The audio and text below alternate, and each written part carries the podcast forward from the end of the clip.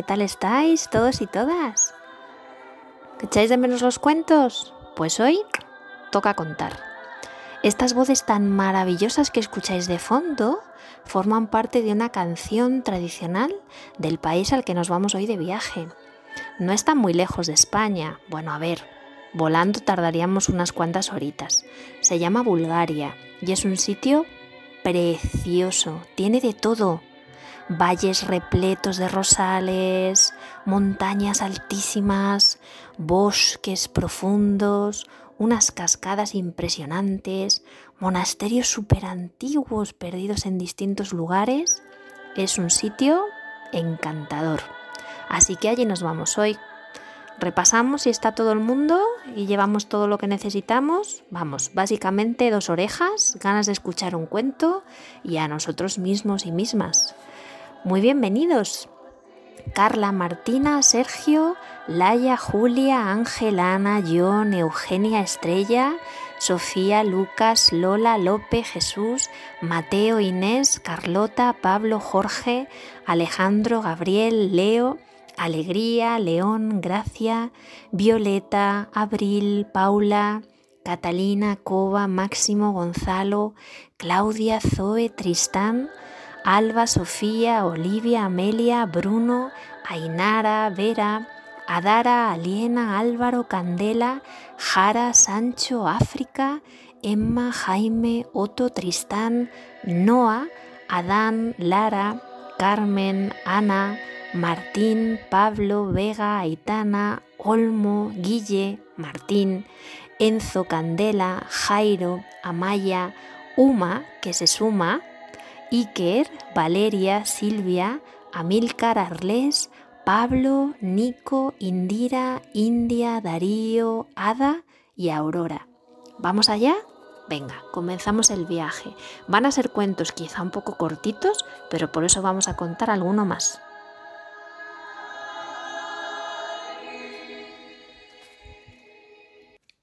No sé si lo sabéis, pero hay una leyenda que explica el origen de este país, de Bulgaria, y dice que hace miles de años, cuando los dioses y las diosas crearon el mundo, fueron primero haciendo la tierra, separando la tierra de las aguas, después el agua en tipos.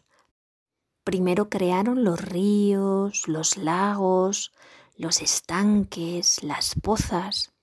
Después separaron el agua para hacer las nubes, el vapor, movidas por el viento. Poco a poco aparecieron las rocas y también las plantas, después todos los seres vivos, animales y por supuesto seres humanos.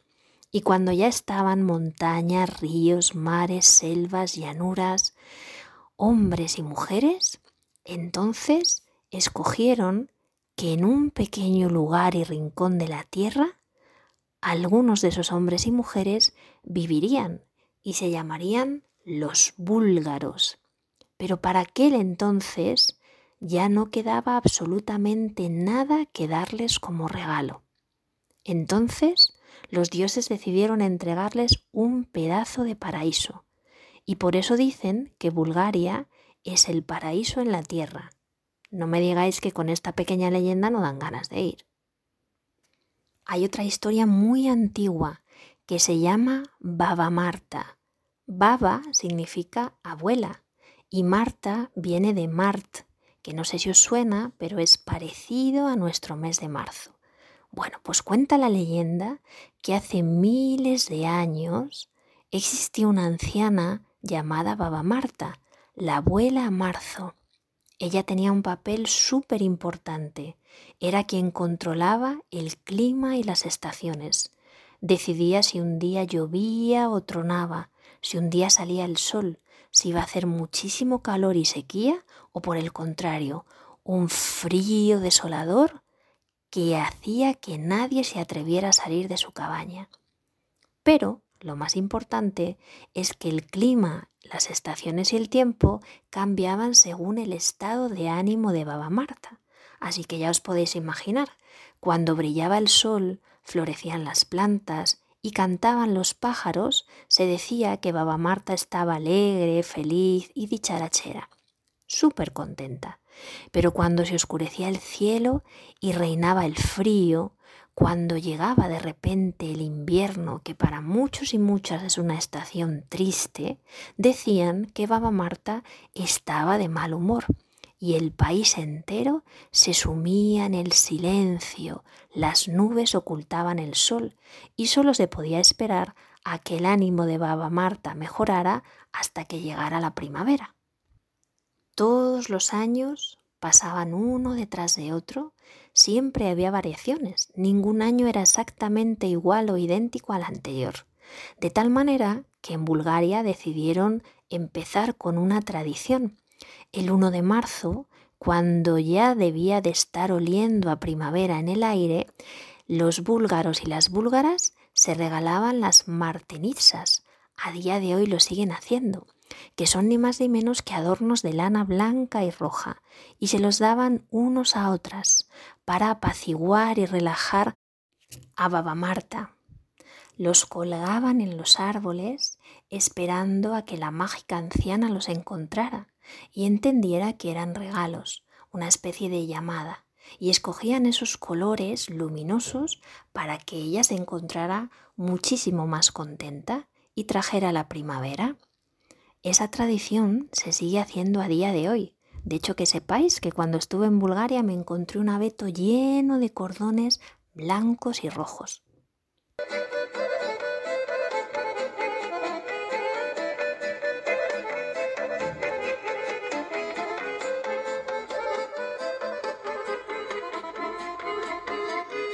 Bueno, ¿escucháis lo musiqueros y animados que son en Bulgaria?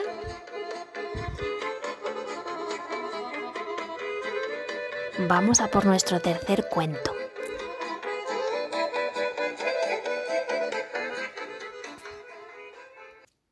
Vivió hace muchos siglos en tierras búlgaras un famoso y poderoso gobernante al que llamaron el Khan Kubrat.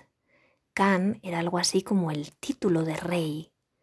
Se utilizaba esa palabra para hablar de los gobernantes que extendían su poder por todo el territorio búlgaro. El Khan Kubrat había llegado a convertirse en un inmenso y reconocido guerrero siendo muy joven.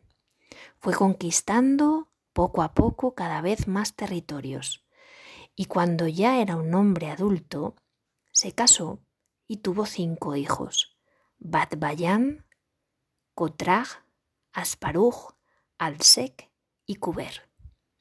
Parece ser que preocupado por el futuro de todos sus hijos, decidió consultar a un oráculo y éste le dijo, deberás hablar con todos, puesto que cinco hijos son mucho más que dos y que tres.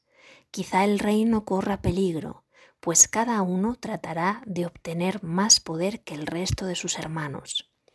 Así que el Kubrat entendió rápidamente que debía reunirles para enseñarles la importancia de permanecer juntos y trabajar en equipo. Bajo el techo de una inmensa tienda de tela, iluminados por el fuego de una hoguera, les hizo traer a cada uno una rama de vid y sentarse en círculo. Todos fueron entrando.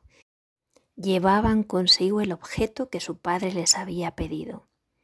Una vez sentados, Can Kubrat ató todas las ramas juntas, fuertemente, y pidió a sus hijos que las rompieran. Uno a uno fue pasando aquel extraño atillo entre sus manos, pero ninguno de ellos desde el más pequeño, pasando por el mediano al más mayor, pudo destruir aquella nueva rama. Entonces el can desató cada uno de esos sarmientos y los fue rompiendo uno por uno, demostrando a sus hijos que la unión hacía la fuerza y que como aquellas ramas sueltas o juntas, débiles serían si actuaban separados y fuertes si permanecían unidos, respetándose y queriéndose los unos a los otros. Y el último, el zorro y el molinero. Había una vez un molinero llamado Pirusambi y un zorro que aparecía una y otra vez y se comía todas sus gallinas. Un día el molinero capturó por fin al zorro y éste le dijo, espera, no me hagas daño, conseguiré que te cases con la hija del rey. Pirusambi le dejó marchar y el zorro fue a ver al monarca. Oh majestad de sus majestades, dijo todo elegante y haciendo una reverencia.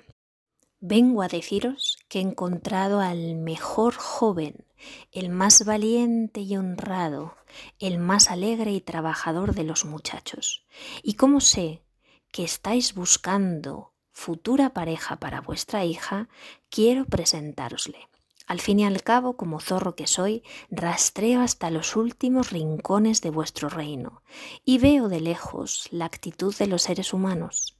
¿Queréis que os le presente? ¿Por qué no? dijo el rey. Veamos a mi futuro yerno. Esperad aquí, yo os lo traeré. Y el zorro se fue directamente a ver a Pirusambi. Pirusambi le dijo, lleva un carro de calabazas y un carro lleno de tierra junto al mar. Allí lanzaremos una calabaza y un poco de tierra y simularemos el disparo de un cañón. El rey oyó a lo lejos el estrépito y pensó que alguien le había declarado la guerra. Pirusambi y el zorro arrojaron todas las calabazas al mar y volvieron a casa. El joven Pirusambi no tenía ni idea de lo que estaba tramando su amigo pelirrojo. Entonces el zorro fue a ver al rey y le dijo Oh Majestad de Majestades, mi hijo y yo hemos emprendido una gran guerra. Me avergüenza tener que pediros unas ropas para nuestro hijo, pero se le han ensuciado las que tenía. Ve y trae a tu hijo.